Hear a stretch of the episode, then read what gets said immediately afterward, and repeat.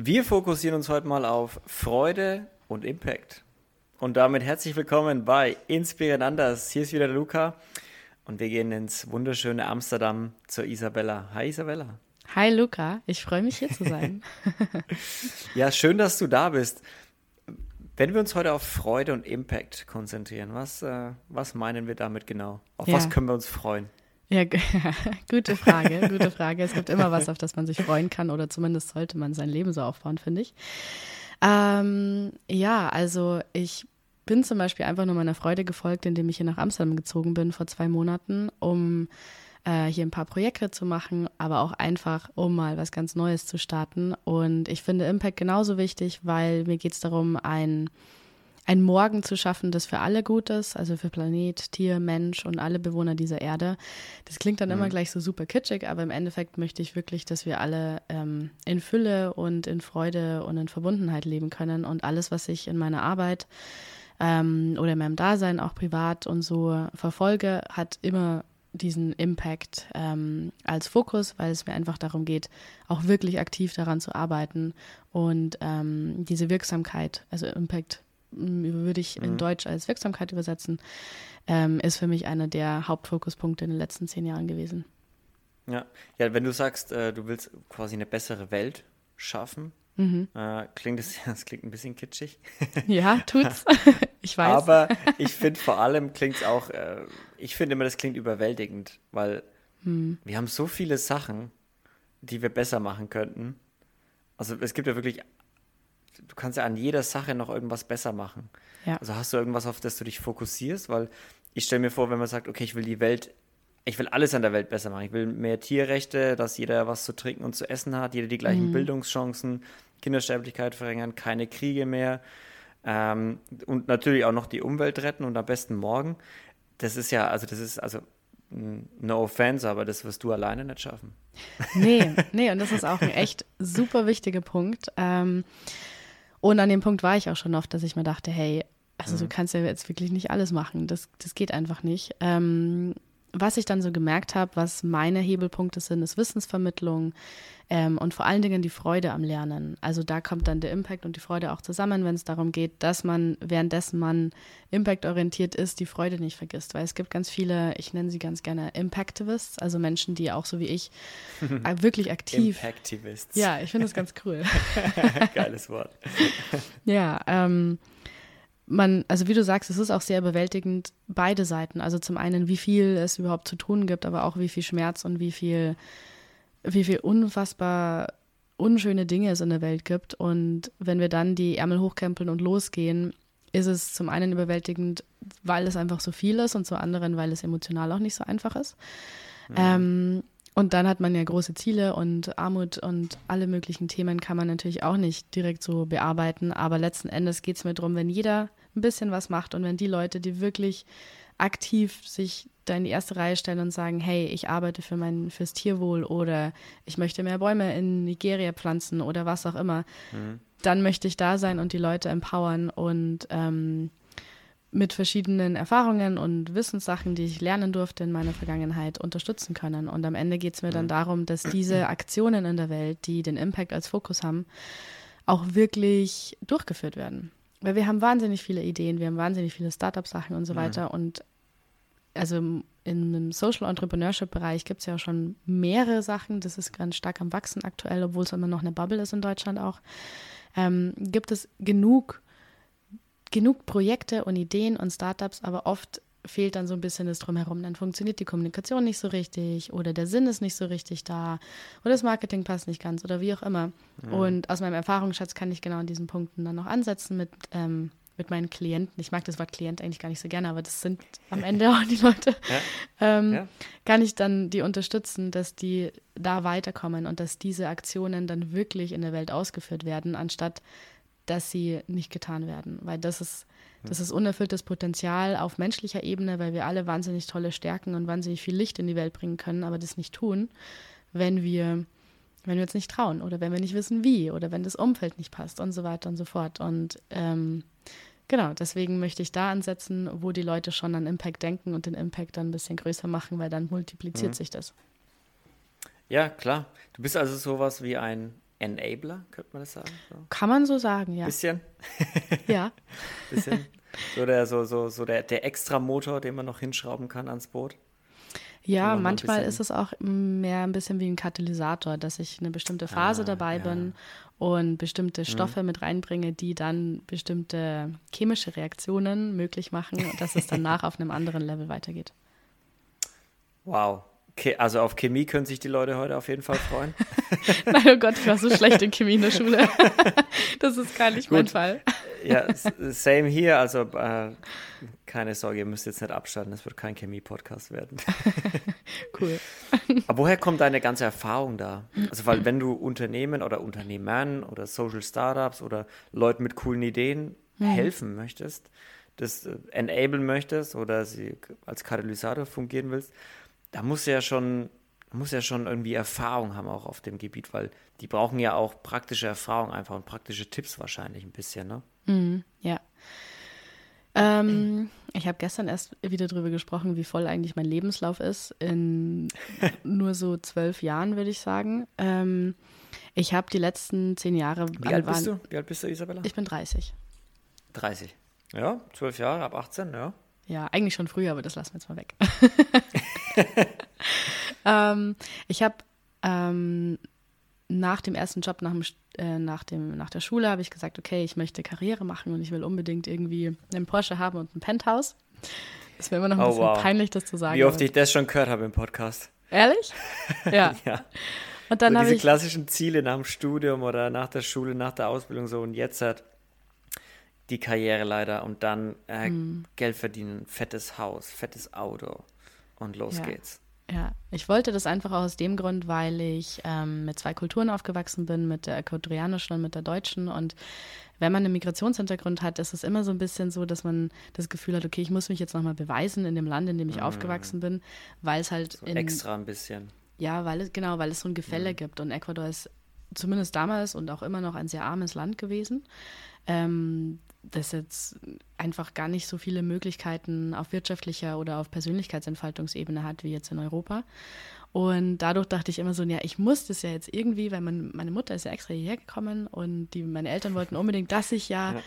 Äh, diese gute Bildung und so weiter bekomme. Ich muss ja, ich muss da was richtig Geiles draus, draus machen, weil es ja anders gar nicht geht. Und das hat mich immer so ein bisschen getrieben. Also bin ich dann ins duale Studium gegangen und habe dann da aber nach zwei Semestern gemerkt, ähm, ist schön und gut, aber ich habe hier keinen Impact. Es ist völlig egal, wer ich bin, es ist völlig egal, was ich hier mache. Ich habe da meine eigenen Projekte durchgeführt, habe Sachen an der Firma gefunden, die ich dann noch verbessert habe und es ist ein riesiger amerikanischer Konzern gewesen. Das ist jetzt nicht so, dass, dass das ein Mini-Ding war. Mhm. Aber ich habe dann gemerkt, nee, ich, ich, ich kann das nicht. Und was dann dazu kam, war, dass kurz zuvor einer meiner besten Freundinnen gestorben ist. Oh. Und dann überdenkt man so das Leben. So, willst du denn jetzt wirklich nur Karriere machen oder willst du wirklich was verändern in der Welt? Und mhm. ich muss dann einfach ehrlich zu mir selber sagen, nee, also wenn ich das duale Studium fertig mache, dann mache ich es für mich, dass ich am Ende irgendwie in einem Seidenbett schlafen kann, wow, aber am Ende geht es nicht darum. Und dann habe ich das ähm, geschmissen und habe mich dann nur noch auf das konzentriert, was ich eigentlich wirklich machen wollte. Ähm, also Wissensvermittlung. Ich habe dann Pädagogik studiert und bin dann okay. ähm, in München geblieben, habe das dann da gemacht, habe mich dann nochmal weitergebildet in Naturerlebnispädagogik, weil es mir dann darum ging, wirklich praktische Sachen zu machen. Und während dieser ganzen Studienzeit und Ausbildungszeit habe ich ähm, ein Nachhilfe-Startup mit aufgebaut und ein, äh, eine Online-Kursplattform. Das war dann mhm. relativ groß am Ende, das war ganz cool und da habe ich ganz viel Erfahrung sammeln dürfen auf verschiedenen Ebenen. Ähm, und das war einfach ultra spannend. Und da habe ich so meine Haupterfahrung drin. Ich habe auch für eine Stiftung gearbeitet. Ich habe ganz viele so Freelance-Sachen auch gemacht und alle möglichen Sachen ausprobiert in meinen 20ern. Ähm, das ist total verrückt. Also ich habe ich hab mich hinter eine Fleischtheke gestellt. Ich bin absoluter Vegetarier mittlerweile, seit über zehn Jahren. Ich habe einen, einen Bugatti bewacht für 1,3 Millionen Euro. Ich habe bin mit dem Tütü über die Messe gelaufen. Ich habe ähm, Mittelschüler geholfen, an sich selbst zu glauben, indem sie Graffiti-Workshops machen und also ganz viele verschiedene Sachen. Mhm. Aber heute habe ich das Gefühl, dass ich das alles machen musste, weil ich mich dadurch in verschiedene Personen und Situationen reinsetzen, äh, reinversetzen kann, weil ich dort einfach schon war, weil ich die andere Seite kenne, weil ich gekellnert mhm. habe und alles Mögliche. Und in meinem Lebenslauf aber immer noch genug fundierte Sachen drinstehen, dass ich sagen kann, ja, ja. Ähm, einfach sich mal trauen und einfach machen ist immer noch besser. Und das ist immer noch Impact, anstatt zu Hause zu sitzen und sich zu überlegen, okay, oder die Zeitung aufzumachen und sich zu beschweren, was, was da drin steht. Ja, oder auch äh, Sachen am, am Reißbrett zu entwerfen und es nicht umzusetzen. Ja, ja. Das ist das Gleiche, weil viel, gute Ideen haben viele. Ja, gute ja. Ideen haben viele. Wo sich die Spreu vom Weizen trennt, ist, wer es am Ende auch macht, ne? Absolut, ja. So ja. einfach ist es. Aber ähm, diese ganzen Jobs, die du jetzt genannt hast, war das äh, so Praktika oder war das, weil du während dem Studium, weil du so ein bisschen Geld dran schaffen musstest? Oder ja. weil Fleischtheke als Vegetarier? nein, nein, nein, das war vor meiner Vegetarier. Das war davor, okay. Ganz, ganz weit davor. Ja, ja. Ähm, ja, also das war schon alles auch zum Geld verdienen. Ich halte nichts von Praktika. Ich mache nur bezahlte Sachen in der Regel, außer ich mhm. sage, ich will jetzt das unbedingt unterstützen. Ähm, da mache ich was umsonst, aber das mache ich relativ wenig, weil ich, weil ich es einfach auch einen schönen Energieaustausch finde, wenn man, mhm. wenn man wirklich einen Austausch hat und nicht nur einer gibt und der andere empfängt und das ist dann irgendwie so alles. Ähm, vor allem im beruflichen Umfeld und deswegen, nee, das waren alles richtige Jobs, ähm, von Vollzeit bis Teilzeit bis was weiß ich, was es mhm. da sonst noch gibt und viel auch selbstständig. Ähm, und ich habe dann einfach gemerkt, ja, das ist irgendwie alles ganz cool. Ähm, aber was mich halt immer antreibt, ist so, wie können wir als Mensch besser werden? Wie können wir lernen, die bessere Version von uns zu sein? Aber das alles auch mit einem mit einem Lächeln dabei und uns nicht selbst zu ernst zu nehmen, weil wir können uns ja. ständig verbessern, wir können die Welt auch ständig verbessern, aber wir können noch mal die Pause-Taste drücken und die Musik ein bisschen lauter machen und eine Runde tanzen und nicht vergessen, das Leben nicht zu genießen. Weil das ist das, was ich auf der anderen Seite von meiner damaligen, die ja nicht mehr lebt, Freundin gelernt habe, die war der größte Sonnenschein. Das Leben musst du auch lachend genießen, weil dann mhm. balancierst du das Weinen auch aus und das ist halt alles, das ist alles das Teil des menschlichen Lebens und das ist wichtig, auch für alles offen zu sein und alles mitzunehmen, weil dann mhm. bist du am Ende wirklich reich und kannst zurückblicken und sagen, boah, ja, ich war ein Mensch und ich, ich habe es genossen. Ich finde es gerade wichtig, was du sagst in der aktuellen Zeit, weil die News, die man hört, sind alle schlecht. Hm. Und gerade, ich finde es auch immer schwierig, wenn, wenn, wenn, wenn man so Leute trifft wie du, die wirklich viel machen, an den Problemen wirklich arbeiten, die wir in der Welt haben. Weil oft kommen dann Leute und sagen, ah, das machst du zwar, ah ja, schön, Isabella, ah, schön, aber ich habe hier auf deinem Instagram-Profil gesehen, mh, hm, da warst du mit dem Flieger unterwegs. War das, also muss das sein? Ganz ehrlich, wir haben ja nicht genug Probleme. Du tust hier so, als würdest du die Welt retten, dann fliegst du in Urlaub. Hm. Weißt nicht, wie viel der Flug an CO2 verursacht. Einiges. So dieses Whataboutism ja. halt immer, ne? Dieses, ja, man kann schon die Welt, man, man sollte schon auf viel achten, aber keiner kann auf alles achten. So, weil dann würden wir alle wieder im Wald wohnen. Ja, ich stimme dir dazu. Ähm, ich bin generell kein Fan von Dogmatismus, wo es dann darum geht, nee, wir müssen jetzt alle Veganer werden oder wir müssen jetzt alle ähm, nie wieder fliegen oder also solche ähm, Ultimaten stellen, die dann einfach mhm. für alle gelten müssen. Ich, ich finde es ein bisschen zu kurz gedacht.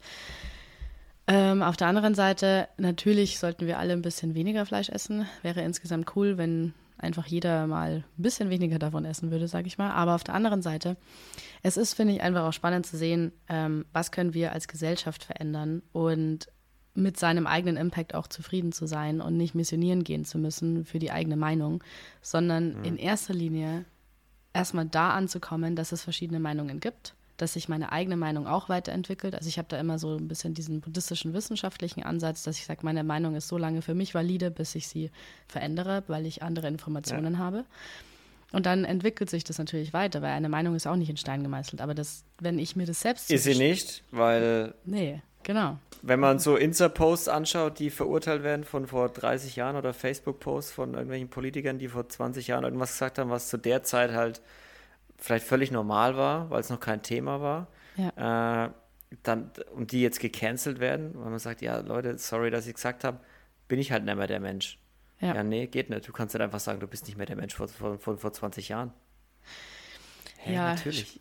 Es ist, es ist, das wäre schlimm, wenn nicht. Ja. Also es wäre schlimm, wenn ich immer noch der gleiche Mensch wäre. Ja, aber es ist, es ist ein bisschen so ein ethisches Thema auch, zu sagen, okay, wo fängt die Verantwortung an, wo hört sie auf? Also für mein eigenes Handeln die Verantwortung zu übernehmen, möchte ich auf jeden Fall, egal ob in der Vergangenheit ja, oder in der Zukunft. Aber die Perspektive einzunehmen und zu sagen, hey, wir entwickeln uns auch weiter, ist auch wahnsinnig wichtig. Und ich finde, das darf sich auch die Balance halten. Hm. Ja. Ähm, was wollte ich jetzt vorhin eigentlich sagen? Wir waren bei deinem buddhistischen ähm, und wissenschaftlichen Ansatz gerade ein bisschen. Ja, genau. Dass, ähm, danke, dass es darum geht, dass ich ja am Ende meine eigene Meinung ja immer weiterentwickle und die anderen auch. Also brauche ich ja gar nicht auf meiner Meinung beharren, dass die jetzt unbedingt stimmen muss und dass ich jetzt andere überreden muss, mhm. sondern also ich gehe mehr davon aus, dass wenn ich etwas sage und wenn ich etwas tue, dass das vielleicht andere inspiriert, sich da auch ähm, in eine andere Richtung zu entwickeln.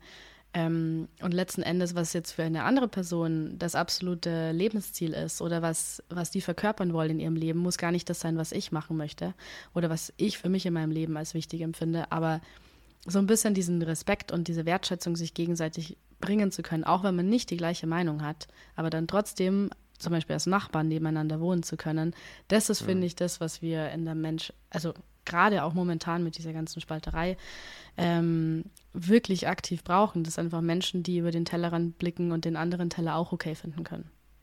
Ja, zumal ich bin mir auch ziemlich sicher, dass äh, wenn man ganz, ganz tief gräbt, egal jetzt bei links, bei rechts oder was auch immer für eine Gesinnung, die Grundprinzipien sind, glaube ich, die gleichen. Hm, wir wollen so, alle einfach nur, nur auf, wenn, wenn, du jetzt irgendwie auf Bildung gehst und sagst, ja, wenn du jetzt einen Linksextremen fragst, ob er bessere Bildung möchte, und einen Rechtsextremen fragst, ob er bessere Bildung für seine Kinder möchte? Ich denke, die Antwort ist klar. So unterscheidet sich dann wahrscheinlich ein bisschen in den Inhalten, aber generell, so die Dinge sind, man, man hat mehr, ich glaube, es gibt mehr Sachen, die uns vereinen, als die uns unterscheiden. In den meisten Dingen.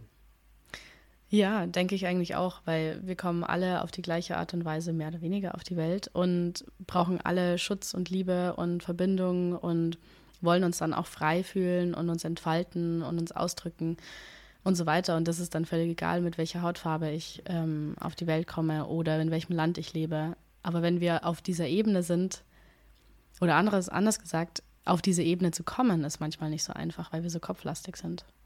Und weil ja. wir für alles ein gutes Argument finden. sowieso, sowieso. Da braucht man nur irgendwelche Verschwörungstheorien anschauen äh, die nur auf der Oberfläche irgendwie ganz gut ausschauen und sobald man einmal tiefer gräbt, merkt man, ah, okay, da hat jemand gut, gut fantasiert. Hm. Sehr gut fantasiert. und jetzt bist du, warum bist du überhaupt in Amsterdam? Also das, was du machst, ist das in Amsterdam besser als in München? ja, in Amsterdam leben finde ich besser als in München. Ja, wie wir jetzt vom, vom Podcast auch schon kurz gesprochen haben. Ähm, ich war bis gestern in München und habe da ähm, ein paar Freunde besucht und war ein paar Tage dort und habe gemerkt, ja, das ist schon sehr lange, also ich habe da acht Jahre gelebt, meine Stadt gewesen und es war auch gut alles. Aber jetzt ist es nicht mehr so und jetzt freue ich mich, dorthin fahren zu können, Freunde besuchen zu können und dann bewusst wieder zurückfahren zu können nach Amsterdam. Also ich bin ja erst zwei Monate hier oder jetzt dann fast mhm. drei.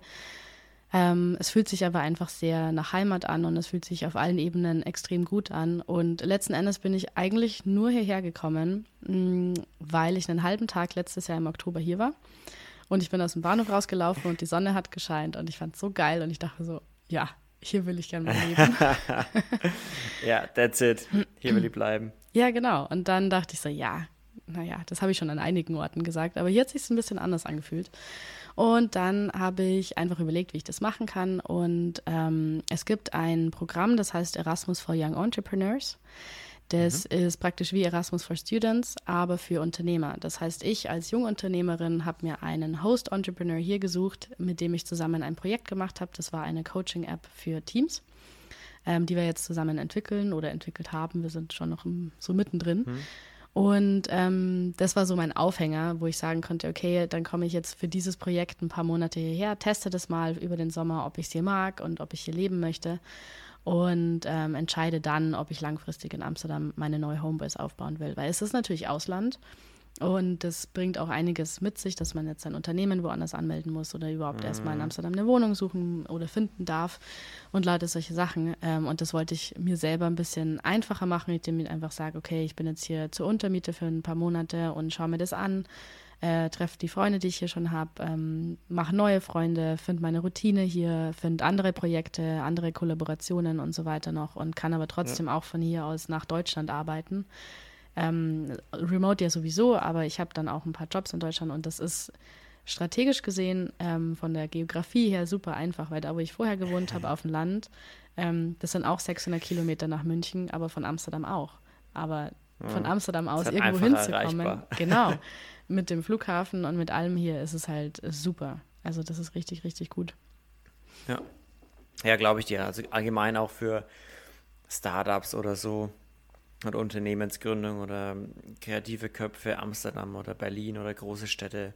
Ist einfach, da, da ist einfach mehr, da ist einfach mehr Inspiration, da sind mehr Gleichgesinnte auch ein bisschen und ich glaube, so für den Anfang ist es schon ganz gut, um, um auch einen Kickstart irgendwie zu bekommen, oder? Ja, also das mit dem Inspiriertsein und so, das merke ich total, wenn man auf dem Land lebt, wo ich vorher gewohnt habe während der Pandemie, äh, kommt jetzt auch nicht so viel Inspiration. Also ich meine, ich gehe wahnsinnig gerne auf den Berg und bin gerne in der Natur und so weiter, aber das ist eine andere Form von Inspiration. Das kommt dann viel mehr aus dem, aus dem Inneren, was auch wahnsinnig schön und wichtig ist. Aber hier in Amsterdam ist es, wie du sagst, auch sehr kreativ, sehr innovativ, also vor allen Dingen innovativ. Die probieren alle möglichen Sachen aus, ähm, auch in Unternehmensstrukturen und so weiter, weswegen ich eigentlich auch hier bin, weil mich das ganze Thema hier auch sehr interessiert. Und in Deutschland kriege ich da gar nicht so viel Input, sondern hier sind, also europaweit ist es so ein, so ein Hub für Self-Management und für ähm, ja, Unternehmensaufbau auf verschiedene Art und Weisen, würde ich sagen. Und ja, das ist einfach wahnsinnig spannend. Und gleichzeitig ist Amsterdam ja nur halb so groß wie München. Das heißt, Oh, tatsächlich. ja, So klein. ja, Okay. Krass. ja, dachte ich auch. Ich war ganz baff. Ja, schon, weil man hat irgendwie Amsterdam viel größer. Ja, andererseits ist Holland halt auch nicht gerade das bevölkerungsstärkste Land, ne? Doch, die sind schon ganz schön bevölkerungsstark. Ähm, es ist auch alles, also wenn du von Norden nach Süden in Holland fährst, ist dann ungefähr 400 Kilometer und das ist ja nicht mal Bayern.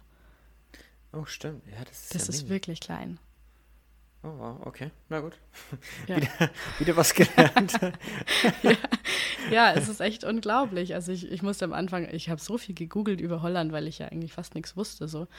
Ja. Ähm, und dann kam mir ja krass, das ist ungefähr so groß wie die Schweiz. Es hat aber keine Berge, es hat so viel Wasser. Wie rechnen die das Wasser mit ein? Ähm, interessant. Und warum ist die Stadt eigentlich so klein? Aber ich meine, die haben halt nicht mehr Platz. Wenn, wenn Amsterdam noch größer wäre, dann, dann ist ja Harlem schon mit drin und die ganzen anderen Städte außenrum auch. Und dann, dann ist ja Holland eine Stadt. Eine das Stadt, Das ja. ist ja auch nicht so cool. Geht, geht. Das ist irgendwie ein Stadtstaat, aber na gut.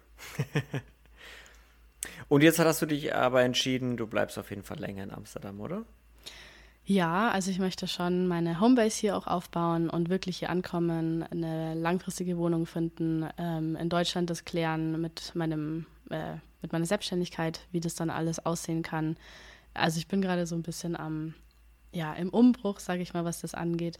Aber ich habe mir letztes Jahr auch ganz aktiv ein Jahr lang genommen, wo ich viel auf Reisen war, wo ich mir viel angeguckt habe, ähm, auch überlegt habe, ob ich nach Berlin ziehe oder nach andere, in andere Länder und so weiter. Aber letzten Endes macht es hier am meisten Sinn für mich. Es fühlt sich von Anfang an richtig gut an. Und alles, was jetzt kommen darf, bin ich wahnsinnig gespannt drauf. Mal eine ganz andere Frage, aber wie hast du dich immer finanziert? Also du hast vorhin schon von ganz, ganz vielen Jobs gesprochen. Also, Wenn du jetzt halt immer die ganze Welt bereist, hast du es von einem, vom Ersparten gemacht oder Gute hast du Frage, vor Ort dann ja. immer gejobbt ein bisschen? ähm, nee, habe ich eigentlich nicht. Also nachdem ich diese Startups ähm, gemacht habe und das letzte Startup verlassen habe, war Okay, dann... du hast dich richtig fett auszahlen lassen. Alles klar. Nee, habe ich nicht. Aber das ist ein ganz anderes Thema. Spaß. Ich habe dann danach mich erstmal wirklich nur auf mich fokussiert ähm, und habe mir dann einen Gründungszuschuss geholt äh, vom Arbeitsamt für eine Unternehmensgründung. Das war, das war dieses Aloha Pulse, das es auch auf Instagram und so noch ein bisschen gibt, wo es auch einen Podcast dazu gab. Aloha Pulse heißt? Aloha? Pulse war ähm, Coaching für natürliche Schönheit. Das bedeutet alles, was, was du von innen heraus an Schönheit schon besitzt und dann nur akzentuieren. Und ich habe mich auf Haare und auf Kleiderschrank spezialisiert gehabt und habe das so ein Dreivierteljahr gemacht. Aber in diesem Dreivierteljahr kamen immer mehr Anfragen auf mich zu, von wegen, hey, magst du nicht mal hier über Entrepreneurship erzählen? Magst du nicht mal da einen Talk halten? Hey, wir würden dich gerne hier noch einladen für das Seminar und so weiter. Und dann, dann kam das immer mehr und ich dachte mir so, hm, interessant. Und dann habe ich letztes Jahr das so ein bisschen ausgearbeitet, dass es dann am Ende wirklich Business Coaching war, habe dann Solo-Klienten und sowas gehabt und das war dann halt alles remote über den Winter. Und im Sommer arbeite ich dann also auch vor Ort mit Universitäten oder so zusammen. Ähm, und das hat mich praktisch finanziert und das war auch mein Fokus so an sich, weil da habe ich ja Impact und das macht mir auch sehr viel Spaß und da habe ich die Freude auch drinnen. Und ähm, ich habe letztes Jahr auch angefangen, wirklich vertieft als Commercial Model zu arbeiten über den Sommer. Und das waren dann meine zwei Standbeine. Ah, okay, verstehe. Das heißt, mit dem aber hauptsächlich halt Coaching äh, und ist halt auch praktisch, kann man remote machen. Ne? Gerade mhm. über die Corona-Pandemie ist alles remote geworden. Und dann kann man sich schon viel anschauen, auch in der Welt währenddessen. Mit den Arbeitszeiten muss man so ein bisschen schauen, meistens muss man da ein paar Kompromisse eingehen. ja, aber gut. Ja, wenn man in Mexiko ist und mit Deutschland arbeitet, ist es nicht ganz so einfach. Ähm, aber äh, ja, ich habe das dann alles auch ein bisschen so als Luxusproblem empfunden, ehrlich gesagt. Es war schon, es war schon cool und es war auch schön, so viel zu reisen und unterwegs zu sein, aber ich mhm. habe nicht mehr so richtig die Energie dafür. Ich möchte nicht die ganze Zeit nach Airbnb suchen und mich immer wieder neu in meine Routinen einfinden, je nachdem, an welchem Ort ich bin. Und deswegen habe ich eben so Lust, eine Homebase hier in Amsterdam aufzubauen und von hier aus, ja, da kann man schon mal einen Monat auf den Kanaren arbeiten oder einen Monat irgendwo in Urlaub fahren ja. oder irgendwas. Das ist dann, ist dann auch alles fein oder einen Monat zu Hause Skifahren im Winter. Ist auch alles cool, aber ich brauche mehr Stabilität ähm, und ein Umfeld, das auch wirklich arbeitet und nicht sagt, oh, ich arbeite für drei, vier Stunden und dann gehe ich an den Strand. Das bringt mich ja. total aus meinem eigenen Konzept, weil ich arbeite wahnsinnig gerne und auch gerne viel, aber ich brauche auch das Umfeld dafür. Und wenn ich mir das Umfeld so legen kann, dass ich da arbeite und da ein bisschen mehr Urlaub vom Fokus her habe, dann passt es für mich ganz gut. Ja, das ist cool, dass du das sagst, weil gerade da geht es ja auch viel mehr immer darum, so, ja, nicht mehr so viel arbeiten. Ja, das kommt drei Stunden am Tag, das reicht doch aber dann auch oft in einem Umfeld, wo du denkst, ja, in dem Umfeld können die auch nicht länger arbeiten. Mhm. Also weil da bist du dann irgendwie in, in einem Airbnb, hast keine gescheite Ausrüstung irgendwie, keinen, keinen gescheiten Arbeitsplatz, keine Privatsphäre mal, um irgendwas Persönliches zu besprechen äh, in, in, in, Terminen. Mhm. Und, und, du, und du bist das heute hingezogen und gehst übermorgen schon wieder weiter. Dieses ganze, ja, wie du schon sagst, diese ganzen Routinen, die man so hat. Wenn mhm. ich meine Morgenroutine anschaue, die ist meistens hinfällig, wenn ich im Urlaub bin. Hm. Gerade wenn man irgendwie ja, von Tag zu Tag geht, so heute da, dann fahren wir hier mit dem Auto weiter, dann zwei Tage da und dann wieder mit dem Auto weiter. Ja. Du bist ja, das bringt dich so raus, da kannst du niemals irgendwie einen vernünftigen, also du kannst keinen vernünftigen Rhythmus aufbauen, wenn du das brauchst, wenn du einen Rhythmus brauchst. Wenn du jetzt jemand bist, der keinen Rhythmus brauchst, was ich glaube ich schon finde, eher die Minderheit ist. Ich glaube, den meisten tut es schon gut, wenn sie einen Rhythmus und Strukturen haben. Mhm. Zumindest Deutschen. Oder deutschsprachiger Raum, würde ich sagen. Ja. Also mit meinen brasilianischen Freunden, die brauchen nicht so die klaren Strukturen. Ja, meine koreanische Familie auch nicht so, ah, machen wir mal das.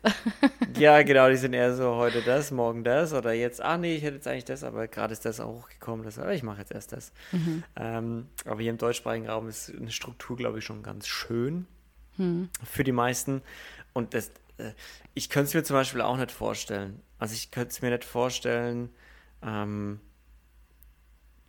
irgendwo zu arbeiten und von Woche zu Woche irgendwie nicht zu wissen, wo ich bin. Ich glaube, ich könnte es mir vorstellen, einen Monat irgendwo zu arbeiten und zu sagen, okay, ich habe einen Monat, ich bin hier an dem Ort, so sieht mein Arbeitsplatz aus und dann im nächsten Monat wieder woanders hingehen. Aber unter einem Monat, glaube ich, wird es mir schwer fallen. Mhm. Ja, das habe ich für mich eben auch gemerkt. Und ähm, durch die Corona-Pandemie ist das ja überhaupt viel möglicher geworden. Also ich hätte ja, das früher mit den eben. Universitäten ja nie so machen können. Wenn, wenn die gesagt haben, ja, mach mal einen Workshop, dann war das klar, dass ich dann da Vor in München Ort. oder sonst irgendwo sein muss. Natürlich.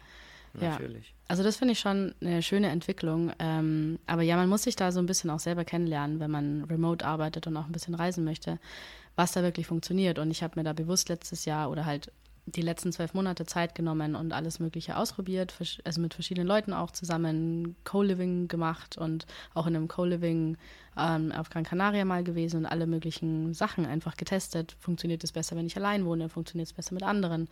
Ähm, mit welcher Art von anderen Menschen und so weiter und so fort. Und dann habe ich für mich einfach gemerkt, okay, ich brauche wieder eine Großstadt. Ähm, weil ich da einfach für mich den besten Fokus habe und auch die, die, den größten Inspirationsinput. Und wie du auch vorher gesagt hast, ja, das, das kriegt man hier in Amsterdam ganz gut und es gibt auch viele Events mhm. und die Leute möchten sich auch gerne verbinden und netzwerken und sind sehr, sehr offen, weil es ist eine sehr expertfreundliche Stadt. Nicht so wie München, würde ich sagen. was, schimpfst du über mein Minger oder was? Dein Minger ist auch mein Minger. Unser Minger. Unser Minger, ja. ja, genau. Also das ist schon irgendwie ganz, ganz wichtig. Ähm, und gleichzeitig, ich glaube, es ist wahnsinnig wichtig, sich selbst auch wirklich wichtig zu nehmen, aber nicht zu ernst zu nehmen. Also hm. zu wissen, wo man eigentlich hin möchte, ist, ist schon wichtig im Leben, dass ich weiß, okay, ich möchte in meinem Leben das und das, wenn ich erreiche, dann bin ich der happieste Mensch in 20 Jahren. Aber das muss auch gar nicht viel und groß sein. Und dann, aber auf der anderen Seite, sich selbst zu erlauben, sich's gut gehen zu lassen. Und auch hm. gut gehen zu lassen, jetzt nicht nur, dass ich mir jetzt da irgendwie was Leckeres zu essen bestelle und irgendwie eine tolle Wohnung habe, sondern auch in der Arbeit, in dem, was ich äh, zur Gesellschaft beitrage, dass ich es mir auch da gut gehen lasse, in dem Sinne, dass ich meine Stärken nicht zurückhalte, sondern die wirklich entwickle und da wirklich in meine eigene, ja. in, eigen, in meine eigene Kraft komme. Und das ist so erfüllend an sich auch und das machen ganz viele Leute nicht. Und das ist auch was, wo ich mich sehr darauf fokussiere, auf Visionsarbeit und so Sachen mit meinen Klienten, dass man wirklich daran arbeitet, was steckt denn in dir und was ist das, wo du weißt, dass du es richtig gut kannst, aber du traust dich nicht und du, du tanzelst immer wieder so ein bisschen drum herum, weil es, mhm. es, könnt, es ist ja schon irgendwie cool, aber es ist ja viel zu leicht. Du musst ja gar nicht dafür arbeiten. Mhm. Ähm, und dann ist es ja nicht gut genug. Wir machen es uns immer schwer, weil dann glauben wir, Arbeit dass es muss okay, hart sein. Ja, genau. Erst die Arbeit, dann das Vergnügen. Aber warum kann nicht Arbeit Vergnügen sein? Mhm. Hm. Ist, also für dich ist gerade Arbeit schon Vergnügen, oder? Ja. Wenn du sagst, du arbeitest auch gerne lange mal und viel. ja, doch, ich finde es, also ich weiß nicht, seit ein paar Wochen bin ich wirklich ultra motiviert und finde es wahnsinnig toll. Und ähm, auch, wegen, auch wegen der Struktur hier und dass ich so, so gute Routinen habe und sowas, das trägt mich einfach. Und da ist Disziplin natürlich dann eine andere Form von Freiheit. Also das gibt mir die Freiheit, glücklich zu sein mit dem, was ich habe und das auch wirklich umzusetzen und so aufzutreten, wie ich es mir vorstelle in der Welt. Und dann auch den Impact daraus zu sehen. Hm. Was für Routinen hast du? Zeig uns mal deine Morgen- und Abendroutine. ähm, also ich habe das ein bisschen vereinfacht. Ich, ich mache jetzt nicht meine Routine, indem ich sage 10 Minuten das, 10 Minuten das, sondern das sind eher so Prinzipien. Also ich möchte mindestens hm. einen bewussten Atemzug am Tag haben. Das kann aber hm. auch sein, dass es bis zu zwei Stunden Meditation ist. Irgendwas dazwischen. Also okay. es ist mindestens ein bewusster Atemzug, aber ich setze mich eigentlich jeden Tag hin und mache einen bewussten Atemzug und dann wird es halt eine meistens so 10, 15-minütige Meditation, wo ich für mich mhm. einfach bei mir bin, gucke, was ist bei mir gerade aktuell, was ist, was ist da wirklich los in mir selber. Also so wie wenn ich in einen neuen Raum komme und mich orientiere, das ist das, was ich in mir selber auch jeden Tag mache. Und das Erstaunliche ja. ist, dass es wirklich jeden Tag anders ist. Aber du siehst diese Nuancen cool. voll, ja. Du siehst diese Nuancen nur, wenn du wirklich präsent mit dir selbst bist. Wenn du weißt, ah, okay, ah, das fühlt sich heute anders an. Das ist so ein wiederkehrender Gedanke, der die ganze Zeit da ist. Und das so ein bisschen von außen zu betrachten. Ähm, also so ein bisschen Zen inspiriert oder vom Buddhismus auch inspiriert. Ich habe das in meinem Studium ein bisschen gehabt, den Buddhismus, und ich fand das wahnsinnig spannend, so immer diese Perspektive einzunehmen, okay, was passiert denn gerade in mir? und ein Stück, Stück wegzutreten und sich das einfach mhm. mal so mhm. anzugucken. Und das ist das, was ich eigentlich jeden Tag in meinen Meditationen mache und das tut mir richtig, richtig gut. Weil dadurch entsteht zwischen der Außenwelt und meiner Reaktion so eine kleine Gap. Und die zulassen zu können, sagen zu können, okay, ich sitze jetzt hier und da knallt mir jemand irgendwie äh, cholerisch irgendwas vor den Latz, da muss ich nicht sofort reagieren, sondern ich kann mhm. kurz mal überlegen, was, ich, was jetzt eigentlich los ist, diese gleiche Perspektive einnehmen ja und dann aus einer gelasseneren Position heraus antworten. Also ja. es macht das ganze Leben im Endeffekt besser, wenn wir präsenter sind und das ist für mich ein Präsenztraining. Genau, also das mache ich zum Beispiel jeden Tag. Meistens mache ich es am Morgen. Ja, ist am einfachsten, oder? Am Morgen die Routinen machen. Ja, also vor allem meditieren ist am Morgen ähm, einfacher, weil du generell schon weniger im Kopf hast. Ja, definitiv. Ja. Aber auch schwieriger, weil man dazu neigt, eher einzuschlafen. Ja, das ist eine Trainingssache. Wo wir wieder bei, bei sowas wie ja, ausreichend Schlaf und gutes Essen ja, und so stimmt. weiter werden und gute Gedanken ja. und so. Ja, also so die Basics sind natürlich schon auch wichtig. Also ich schaue auch drauf, dass ich mich gesund und ausbalanciert ernähre, ähm, dass ich äh, genug, also nicht genug, sondern eine Balance habe zwischen für mich alleine zu sein und ähm, unter Freunden oder Arbeitskollegen oder sowas zu sein. Ähm, das mhm. kann ich mir natürlich dadurch, dass ich selbstständig bin, sehr, relativ gut legen, dass ich jetzt sage, okay, jetzt bin ich den ganzen Tag nur bei mir und arbeite Sachen ab und rede mit niemandem, bis ich rausgehe zum ja. Einkaufen. Oder ich muss jetzt wirklich rausgehen und jetzt schaue ich, dass ich Meetings habe, dass viele Sachen mit Kollaborationen passieren. Dann ähm, habe ich mehr so diesen Input. Und ähm, das ist zum Beispiel auch ein Prinzip für mich, dass ich sage, okay, was brauche ich denn heute? Muss ich jemanden anrufen? Ähm, möchte ich von einer Freundin mal wieder was hören? Oder brauche ich einen Tag, wo, wo ich nur die Bäume sehe und sonst niemanden? Hm. Ja. Ja, ich glaube, es ist wichtig, sich die, der eigenen Prinzipien auch bewusst zu sein. Ja. Weil oftmals lebt man so in seinen Tag rein oder so in sein Leben rein und man weiß, man hinterfragt gar nicht, was einen so richtig glücklich macht und was einen so nervt, sondern man ist so in diesem, diesem Tunnel, dass man ja. das links und rechts gar nicht mehr wahrnimmt, sondern einfach irgendwie früh auf Arbeit, abends wieder heim, früh auf Arbeit, abends wieder heim, mhm. ah, zweimal die Woche zum Fußballtraining und, und, und und äh, oftmals da gar nicht rauskommt. Meinst du denn, meinst du denn, weil viele Leute benötigen ja immer diesen Knall im Leben, so dieses eine Ereignis, das irgendwie alles ändert und sie dann auf einmal das Leben hinterfragen, so ja, hey, fuck, das heißt meine eigene Krankheit oder das heißt die Krankheit von einem geliebten Menschen oder wie bei dir, vielleicht der Tod sogar von einem geliebten Menschen, meinst du, meinst du, dass Menschen das grundsätzlich brauchen oder gibt es auch andere Motivationsarten und, und kann, meinst du, meinst du, es war bei dir? Hast du das gebraucht, so einen, so einen Wachrüttler, so einen krassen? Mm, also ich finde, ähm, dass viele Leute sich äh, für Veränderung öffnen, sage ich jetzt einfach mal so, ähm, wenn ihnen bewusst ist, wie viel Schmerz sie eigentlich haben. Und nicht, mhm. dass etwas Schmerzvolles passiert ist. Also diese, diese Ebene ist so ein bisschen, nur wenn ich weiß, dass, also wenn ich meine Hand brennen sehe, dann heißt das noch lange nicht, dass ich irgendwas mache, aber wenn ich realisiere, mhm. dass es weh tut, dann mache ich was. Mhm. Und das ist, finde ich, so der, so der Punkt, an dem, also ich habe hm, ich habe mich selber das eigentlich noch nie gefragt, was ich für ein Mensch wäre, wenn meine Freundin noch am Leben wäre. Boah, das klingt mhm. krass. aber, ja, aber es ist, ja. keine Ahnung, es ist, es ist, ist eine rein hypothetische Frage, auf die es nie eine richtige oder eine falsche Antwort gibt, aber ja. Keine Ahnung. Ich glaube, ich wäre am Ende sehr an einem sehr ähnlichen Punkt rausgekommen. Es hätte aber länger gedauert. Ähm, und dadurch, dass ich mir damals auch sehr viel Zeit genommen habe, da wirklich präsent durch diese Trauerphase zu gehen, ähm, war die auch sehr fruchtbar. Ähm, und ich habe dann auch reflektiert, okay, was möchte ich denn eigentlich für ein Mensch sein? Und jetzt nicht auf einer Oberfläche, dass man jetzt seine Eltern stolz machen muss oder in der Gesellschaft einen bestimmten Rang erreichen möchte und so weiter, sondern einfach, okay, das ist, du hast jetzt dieses eine Menschenleben und was willst du damit machen? Und sich diese fundamentalen Fragen zu stellen, dafür brauchen wir Zeit und manchmal brauchen wir auch einen Anlass. Aber es gibt auch mhm. Menschen, die, ähm, die das machen, ähm, weil es kontinuierlich zu ihnen gehört. Also ich würde ich würd mich da schon eher zu, zu diesen Menschen zählen, die sehr davon getrieben sind, besser zu werden. Und ähm, Wachstum ist eins meiner, meiner größten Werte so für mich, weil ich einfach daran glaube, dass das die einzige Beständigkeit ist im Wandel, aber das gilt auch für uns selbst genauso. Also ich bin nicht einfach irgendwann fertig als Mensch, sondern ich bin immer ein, ein Werden, ich bin immer in Bewegung, ich bin nicht ein, ein statisches Teilchen, sondern ich bin immer im Fluss. Und das, also auch wenn wir da sitzen und meditieren, passiert in unserem Körper so viel, alleine schon unser Herz schlägt, unsere, unsere Lunge atmet ein und aus, unsere, das Blut zirkuliert.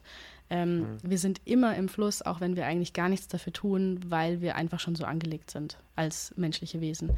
Ja. Und ähm, ja, manchmal brauchen wir dann einfach so Momente, die leider nicht unbedingt erfreulich sind im Leben, um das Leben mal zu hinterfragen. Und das ist, ich glaube, bei den meisten Menschen, die was ähm, Traumatisches oder was Schwieriges im Leben auch erleben, oft auch einfach diese Punkte, aus denen man dann wie so ein Phönix aus der Asche wieder rauskommen kann, wenn man sich diese Zeit nimmt, da bewusst durchzugehen. Und ähm, wirklich in der Tiefe mit sich selbst auch einfach mal zu sein, seinen eigenen Schatten zu sehen, sein eigenes Licht auch wahrzunehmen und nicht davon wegzulaufen und einfach ja daran auch wachsen und dann da rauszukommen. Das sind das sind Momente, wo wo wo es für mich so ein bisschen ist, das ist die Essenz vom Menschsein.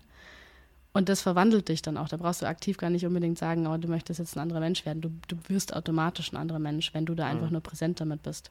Und deswegen würde ich nie sagen, sind es diese, diese schwierigen Situationen im Leben, sondern eher, wie wir damit umgehen. Weil es gibt viele Menschen, die, ähm, die verlieren ja. Partner oder die, die kommen aus Kriegsgebieten und so weiter, die sich nicht erlauben, diese Gefühle zu fühlen und diese ganzen Themen hochkommen zu lassen, weil es zu viel ist. Und dann wird es einfach nur verschoben, wird irgendwo im Unterbewusstsein geparkt mhm. und es mhm. wird weitergelebt, aber dann ist natürlich, dann passiert nichts. Das ist dann kein Katalysator-Moment oder sowas, weil es das dann nicht gibt. Ja, ja, ich habe auch, als ich die Frage gestellt habe jetzt gerade, dachte ich mir, ja, meistens brauchen die Menschen ja schon so irgendwie so ein, so ein, so ein Event. Andererseits auch nett. Es gibt auch viele, die das nie hatten. Mhm. Und gleichzeitig gibt es auch viele, die sowas hatten und nichts geändert haben. Also allein in meinem Umfeld, wenn ich, oft sind es Väter oder Mütter, die jetzt langsam alt werden und irgendwie sich schlecht halt ernähren, viel rauchen, viel trinken, weil das halt immer so war und irgendwie jetzt zu kämpfen haben mit Herzinfarkt oder irgendwie sowas, ne? Oder dass der Doktor sagt, hey, so geht's nicht weiter, also wenn du so weitermachst, dann haben wir nicht mehr viele Jahre vor uns. Wo du auch denkst, ja, das sind schon irgendwelche Schüsse von Bug, aber es ändert sich nichts. Und die sagen halt dann auch, ja, ja, ich müsste schon, aber mhm. ja. Oder auch denkst, ja, okay, es gibt auch genug andere Beispiele drumherum. Ja. Also es kann nicht das Ereignis sein, an dem es festgemacht wird. Ja, total. Es ist so ein bisschen wie mit allem im Leben. Es ist an sich ja alles immer neutral und dann geben wir den Dingen ihre Bedeutung. Egal, ob jetzt ein Mensch stirbt, egal, ob wir keinen Sinn in unserem Job finden oder unsere Beziehung uns nicht erfüllt, das sind alles, das sind also unsere eigenen Bewertungen auf Dinge, die in unserem Umfeld passieren oder die mit uns passieren. Und sich das manchmal bewusst zu machen und zu sagen, hey, ich kann meine Meinung auch ändern zu allem. Ich kann meine Meinung auch über mich selber ändern, wo mhm. wir wieder bei so, einem, so einer Identitätsentwicklung mhm. sind. Ja. Ähm, das finde ich wahnsinnig spannend, weil sich das selbst mal einzugestehen, dass man doch sein Leben so formt und so gestaltet, wie man es selber tut ähm, und die Verantwortung dann auch wirklich mal dafür übernimmt und nicht sagt, der Chef sagt aber, die Freundin sagt aber, äh, meine Eltern haben aber gesagt oder wer auch immer, sondern einfach mal zu sagen, ja, ich bin in dieser Situation, die mir nicht taugt, weil ich mich da rein manövriert habe, beispielsweise. Mhm dann, dann komme ich halt in eine eigene Ermächtigung und dann komme ich da wieder raus. Ja. Das ist genauso wie wenn jemand stirbt, dann ist der Verlust so riesig und so schwierig manchmal. Aber trotzdem da bei sich selbst wieder anzukommen und zu sagen, hey, das ist jetzt Teil von meinem Leben. Irgendwie muss ich das integrieren, damit ich weiterkomme, auch wenn es noch so schwer ist und auch wenn ich denke, der, der Schmerz und die Trauer wird nie aufhören. Kann sein, denkt man, ist aber nicht so. Kein Gefühl ja. dauert ewig und deswegen brauchen wir vor unseren Gefühlen eigentlich keine Angst zu haben. Und das ist auch so ein bisschen das, was ich in diesen ganzen Business-Bereich auch mit reinbringen möchte, weil Emotionen haben eigentlich keinen Raum im Business und wir tun so, als wären wir alle immer so rational, aber es gibt so viele Studien auch im Marketing und im Sales darüber, dass keine einzige Entscheidung rein rational sein kann von den Menschen, weil Emotionen und Stimmungen immer reinspielen. Ja. Und wenn wir das berücksichtigen, dann können wir viel bessere Entscheidungen treffen, weil wir mit allem, was wir zur Verfügung haben, handeln können, mit unserer Intuition, mit dem, was wir sonst an, an Feinheiten wahrnehmen mit unserer emotionalen Intelligenz und auch einfach dann noch, wenn wir, dann, wenn wir dann noch die Ratio mit reinnehmen, dann haben wir so ein komplettes, äh, so einen kompletten Werkzeugkoffer, den wir nutzen können, anstatt dass wir im Business immer nur sagen, nee, das passt jetzt mit den Zahlen nicht und fertig. Ja. Sondern einfach ja, Arbeit wieder menschlich zu machen. Und auch in Startups, wenn es wahnsinnig schnell gehen muss und alles muss immer irgendwie gestern fertig sein und sowas, das kenne ich auch mal so einen Schritt zurückzutreten und sich zu überlegen, okay, was ist jetzt nochmal der Sinn von dem Startup, warum machen wir das? Und wenn der Sinn richtig mhm. groß ist und einen so richtig zieht schon, dann kannst du auch 40 Stunden easy wegarbeiten und das macht dir gar nichts aus, weil dich das so wieder nährt und dir so viel mhm. Energie gibt. Das kennen wir alle, das sind diese Flow-Momente. Ja. Ähm, dann macht es richtig Bock und dann ist das auch völlig in Ordnung, wenn man viel arbeitet. Also es hat immer alles so seine verschiedene Perspektive, wo wir wieder zurückkommen auf das, wie bewertest du es. Full Circle. Ja. Isabella, du, wir haben jetzt mittlerweile schon gut gequatscht. Mhm. ich würde sagen, wir hauen jetzt nochmal die drei Fragen durch mhm. und dann rappen wir das Ding hier ab. Was cool, würdest du denn gerne. sagen, welches Lied sollen sich die Leute mal anhören und welches Buch sollen sie mal lesen? ähm, bei dem Lied habe ich echt lange überlegt, weil ich habe so einen Ohrwurm im Kopf die ganze Zeit. Und dann dachte ich mir, es ist egal. Ich teile einfach den Ohrwurm. Das Lied heißt Swimming und ist von einem, ich glaube, es ist japanisch oder koreanischen Künstler Imuhi, also I-M-U-G-I. Und okay. das ist so ein richtig weibiger Song, den ich die ganze Zeit auf dem Fahrrad hier höre. Und das passt einfach zum nice. Sommer und es tut gut. Genau. Sehr gut. Und Buch? Ähm, letztes Jahr hat mich am allermeisten äh, von Michael A. Singer ähm, The Surrender Experiment inspiriert. Worum geht's da? Das Surrender Experiment. Das Surrender Experiment. Also Michael A. Singer hat zwei Bücher geschrieben, die Untethered Soul, falls das jemand kennt, mhm. und das andere ist eben die Surrender Experiment. Ich habe beide Bücher gelesen, ich finde beide hammergut, aber das Surrender Experiment fand ich so inspirierend. Da geht es um, um sein Leben. Und ähm, das heißt Surrender Experiment, weil er gesagt hat, okay, er vertraut dem Leben und was ihm das Leben so vor die Füße gibt und sagt, hier, mach das mal das macht er dann auch, auch wenn im Kopf so eine Stimme ist, die sagt, hey, das kannst du aber nicht machen, das, da bist du nicht gut genug dafür oder das wollen wir mhm. überhaupt nicht und so weiter. Er hat dann diese Stimme immer so fein beiseite geschoben und ist auch ein großer Meditationslehrer. Ähm, mhm. Es ist wahnsinnig inspirierend, wie, wie der seine Meditation dann auch aufrechterhalten konnte und dann aber trotzdem ja, einen Konzern aufgebaut hat in den USA, eins der größten ähm, in den 70er Jahren Orte für Spiritualität und Meditation. Wow, und richtiger also, Vordenker auch. Ja, ja, voll der Pionier, aber eigentlich nur aus diesem Ansatz heraus, ähm, to surrender to life und oder to God oder was an was auch mhm. immer man dann am Ende glaubt ja. und einfach in dieser in dieser Symbiose schon fast damit zu leben und das fand ich wahnsinnig gut. Ja, klingt super spannend. Isabella, wen würdest du denn selber gern mal hier hinsetzen? in das Mikrofon. Ja, ich habe da an die Sarina Spiegel gedacht. Ähm, mhm. Die kenne ich aus einem Women's Hub Day Event. Der Women's Hub ist ein richtig cooles Frauennetzwerk in äh, mittlerweile in Deutschland und in der Schweiz.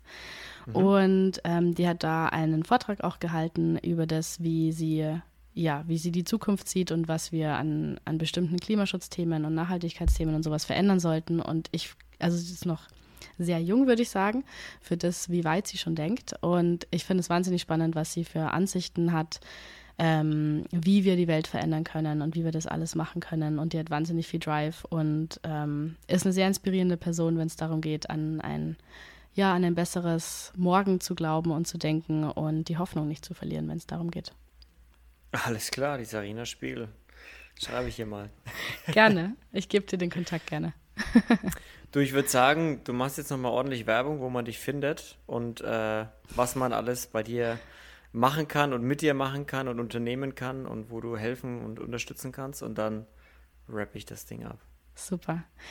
Ähm, momentan ähm, arbeite ich mit einer Freundin zusammen, die ist ein schamanischer Guide ähm, an einem Retreat auf Teneriffa und was mich die letzten Jahre immer sehr viel begleitet hat, deswegen auch das Surrender Experiment, ist Meditation wie ich auch vorher schon so ein bisschen angedeutet habe. Ähm, mhm. Und das ist ein Meditationsretreat für fünf Tage. Es gibt einen äh, Silence Day in der Mitte. Es ist ein englischsprachiges Retreat ähm, an einem richtig coolen Ort. Wir mussten leider unser, unseren Termin ein bisschen verschieben, deswegen ist jetzt der Termin noch nicht fix. Aber das kann ich dir dann vielleicht noch geben. Ähm, dann kannst du es in die mhm. Show Notes schreiben. Und, mh, und das ist richtig, das wird richtig gut. Das wird für acht Frauen geöffnet und ähm, es geht einfach darum, wirklich zur Ruhe zu kommen die Hektik mal hinter sich zu lassen und sich vor dem Winter nochmal so richtig aufzutanken, wirklich bei sich selbst anzukommen, damit wir dann ja rausgehen können und so sein können, wie wir, wie wir sein wollen in der Welt. Sehr gut. Genau, das ist das Wild Oasis Retreat und ähm, Infos dazu gibt es auf highershelf.de. Ähm, also wie das Higher Self im Englischen, nur Shelf, also mit SH. Ja. Ähm, oder auf meinem Instagram-Account, der ist easy.das.it. Ähm, es wird in Zukunft auch einen Higher Shelf Account geben, aber der ist noch nicht so ganz offiziell. Und genau, ansonsten, ich freue mich über jeden, der mich auf Instagram auch anschreibt. Das ist so mein noch aktivster Kanal. Also ich bin jetzt nicht der oberaktivste auf Instagram, aber ähm, genau, also wenn, wenn Fragen sind oder jemand Lust hat, ähm, von mir begleitet zu werden auf der Unternehmerreise oder auch generell mit allen anderen Visionen, dann freue ich mich sehr über eine Nachricht. Jawohl, Leute, ihr habt es gehört wie ihr sie findet. Schreibt ihr, wenn ihr Fragen habt, schreibt ihr, wenn ihr irgendwas wissen möchtet. Äh, ich glaube, sie ist sehr gerne bereit, euch zu antworten und zu helfen, jederzeit. Jederzeit. Und äh, mit dem Retreat da, sobald es was zu verkünden gibt, dann verkünden wir das. Genau, super. Vielen Dank. Vielen Dank, dass du da warst. Es hat super viel Spaß gemacht. Äh, ich sehe schon, du hast, äh, du hast eine Mission, du hast eine Vision auch irgendwo so ein bisschen und äh, kommst nicht von ungefähr. Du strebst danach immer besser zu sein und ja, ich glaube, genau solche Leute braucht es, um die Welt am Ende ein Stückchen besser zu machen, Stück für Stück. Und äh, ich glaube, da brauchen wir auch viele Leute, die die Leute unterstützen, die auch Ideen haben, ja, die auch was umsetzen wollen, dann wirklich bei der Umsetzung unterstützen. Und ja, mega cool, dass du da dein, dass du da deine Nische quasi gefunden hast. Und ja. deine Leidenschaft darin. ja, danke dir. Ich finde es auch ähm, wahnsinnig bereichernd. Also ich denke mir manchmal, wow, das ist so, also ich lerne durch meine Klienten ja auch nochmal wahnsinnig viel ja. über mich selbst und über die Welt und das ist alleine schon voll das Geschenk. Ja. Oh, das glaube ich sofort, ja. Das glaube ich sofort. Es war wunderschön, dass du da warst. Und ich freue mich drauf, wenn wir das nochmal machen. Vielleicht komme ich mal nach Amsterdam oder du mal ins wunderschöne Nürnberg. Gleich neben Minga. gerne, Eine gerne. Stunde Zugfahrt. Mhm. Und dann, ich wünsche dir viel, viel Erfolg dabei. Und sobald es den Yoga Retreat zu verkünden gibt, können wir das hier gerne verkünden und Werbung machen dafür. Und ansonsten weiterhin viel Erfolg. Danke, dass du da warst. Und vielen, vielen Leute, danke, dass ihr zugehört habt. Ich hoffe, es hat euch gefallen. Lasst ein Like da und schaut auf Spotify vorbei, kommentiert und äh, bewertet den Podcast und schaut auch bei der lieben Isabella vorbei. Und seid lieb zueinander, bleibt sauber und vor allem gesund. Und wir hören uns nächste Woche. Bis dahin, tschüssi.